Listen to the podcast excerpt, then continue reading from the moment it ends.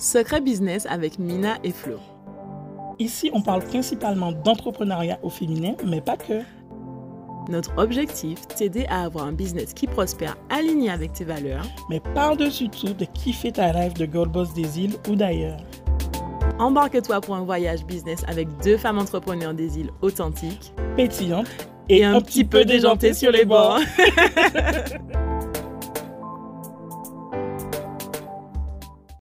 Avant de te laisser profiter de ce super épisode de podcast, on a une question hyper importante pour toi. Tu n'en as pas marre de toujours repousser tes rêves de devenir entrepreneur à demain? Alors oui, c'est sympa de remplir tes cahiers avec plein de notes de toutes tes idées ou encore de penser à ton futur empire le soir juste avant de te coucher. Mais tu sais ce qui serait encore mieux? Rendre cette vision concrète en te lançant pour de vrai cette fois-ci. On te voit déjà venir. Tu as peur de sauter le pas, tu te dis que tu n'as ni les moyens, ni le temps, ni le réseau pour arriver à être entrepreneur. On se trompe? Non? Ok. Alors voici notre proposition. Et si on arrêtait avec les fausses excuses? Mina et moi, on a déjà aidé plus de 1500 femmes comme toi à démarrer leur entreprise même quand elles n'avaient pas d'expérience. Et cette fois-ci, c'est toi qu'on veut aider et cela gratuitement. Rejoins-nous pour notre masterclass sur la formule magique pour faire de ton idée de business une réalité. Pendant cette session en ligne et 100% gratuite, on t'explique comment tu peux tester, valider et lancer ton business en trois étapes simples et efficaces. Pour profiter de cette masterclass avec nous, rentre vite sur businessislandgirls.com slash je me lance et remplis le formulaire pour réserver ta place. Est-ce que j'ai déjà mentionné que c'est gratuit? Et oui, c'est comme ça à Business Island Girls. On te donne tous les outils pour t'émanciper grâce à l'entrepreneuriat. Bon, maintenant, trêve de bavardage, revenons à notre épisode. Donc cette semaine, on va revoir quand même les bases avec une thématique toute simple, une entreprise, comment ça marche. C'est-à-dire qu'on entend souvent parler d'entreprise, entreprise, entreprise, mais est-ce qu'on a déjà vraiment pris le temps de définir le terme et de savoir dans quoi on s'embarque et comment ça marche? Alors, avant de savoir comment ça marche, on va commencer par les bases toutes simples. Une entreprise, c'est quoi? La définition la plus classique qu'on puisse trouver, c'est qu'une entreprise, c'est une ou un groupe de personnes qui travaillent ensemble dans l'optique de fournir un bien ou un service moyennant une contrepartie financière. Alors l'objectif essentiel là-dedans, c'est vraiment de satisfaire les clients pour deux choses. Pour qu'eux-mêmes, ils puissent acheter de nouveau chez nous et qu'ensuite, ils puissent parler de nos produits auprès de leurs proches. Donc, ce qui nous permettra ben, de maximiser notre chiffre d'affaires. Il faut bien comprendre la notion de satisfaction client parce que dans une entreprise, il y a une dépense qui est très essentielle, c'est la dépense de communication. C'est-à-dire que vous pouvez avoir la meilleure idée du monde, si personne ne sait que vous existez, ça ne sert à rien. Et là, lorsque vous satisfaisez euh, vos clients, ils sont naturellement une source de communication. C'est-à-dire que gratuitement, ils parlent de vos produits et ils deviennent carrément des fans ou même des ambassadeurs.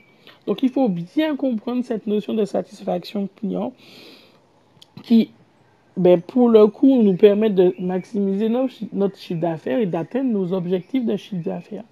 Donc, on va justement parler du chiffre d'affaires. Donc, ce fameux chiffre d'affaires s'efforce à générer sert à quoi? Il nous servira à régler nos charges de façon générale. Donc, les salaires, si on a des, euh, des salariés, ou pouvoir se rémunérer nous-mêmes payer nos fournisseurs, nos partenaires, assurer les frais de fonctionnement si on a un local, ça peut être le local eau, électricité, etc. Ben, régler euh, le comptable ou l'expert comptable, le prestataire de paix et surtout les impôts, les taxes, etc. Une entreprise peut être créée par une ou plusieurs personnes morales ou physiques. Alors vous allez me dire, mon Dieu, ça, ça y est, personne morale, personne physique. C'est pas très compliqué. Une personne physique, c'est une personne comme vous et moi un être humain.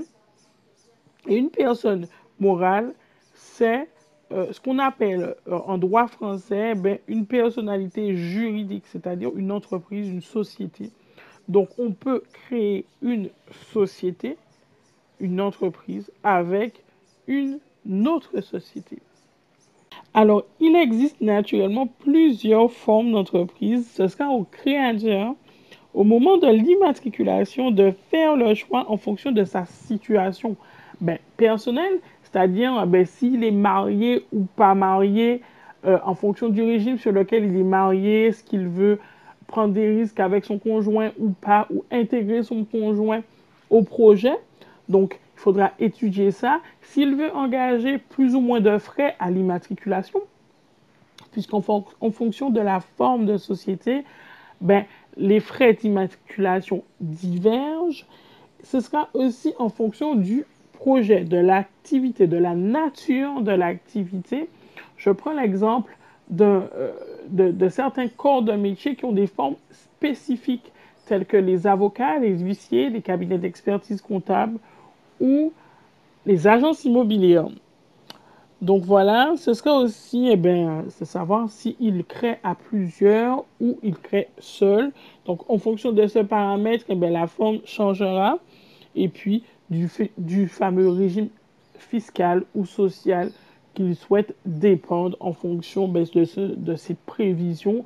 S'il a prévu de faire euh, énormément de chiffre d'affaires dès la première année, il y a des formes qui ne seront pas adaptées parce que ce ne sera pas avantageux au niveau fiscal ou social pour lui. Alors, pour vous donner une petite idée, je vais vous donner quelques petits exemples de formes de société les plus, on va dire, utilisées parce que ce sont des formes de société commerciales. Donc, on va les classer en deux parties. C'est-à-dire que soit la première partie, vous souhaitez créer seul. Dans ce cas-là, vous allez trouver trois formes essentielles lorsque vous avez une lorsque vous souhaitez euh, mettre en place une entreprise commerciale. Alors, soit l'entreprise individuelle, donc je vous invite vraiment à chercher des informations là-dessus. Le URL, alors le URL, ça veut dire entreprise unipersonnelle à responsabilité limitée ou le IRL, entreprise individuelle à responsabilité limitée. Alors, ce sont trois formes d'entreprises de, différentes lorsque vous souhaitez entreprendre seul. Alors, à contrario, si vous souhaitez entreprendre à deux ou à plusieurs, donc on se dirige vers d'autres formes de société. Donc, je pense que vous avez déjà entendu parler de la SARL. Donc, la SARL, c'est la société à responsabilité limitée. De la SAS, la société par action simplifiée, ou de la SA, la société anonyme. Ah oui, je viens de me rendre compte que pour la forme de société hmm, seule, pour une des formes de société seule, j'ai oublié la SASU. Donc la SASU, c'est la société par action simplifiée unipersonnelle. C'est exactement le même fonctionnement que la SAS, mais c'est lorsque vraiment vous êtes seul. C'était Secret Business avec Mina et Flo. On espère vraiment que cet épisode t'aura aidé à avancer dans ta vie de femme entrepreneur et que tu y vois plus clair. Du coup, si tu as kiffé notre podcast, n'hésite pas à t'abonner, à nous laisser 5 étoiles et à nous partager ton avis en commentaire. Ah oui, avant de partir, à Business Island Girls, ça nous tient vraiment à cœur qu'on puisse toutes s'élever ensemble. Alors n'hésite pas à partager cet épisode aux girl boss de ton entourage. À, très, vite.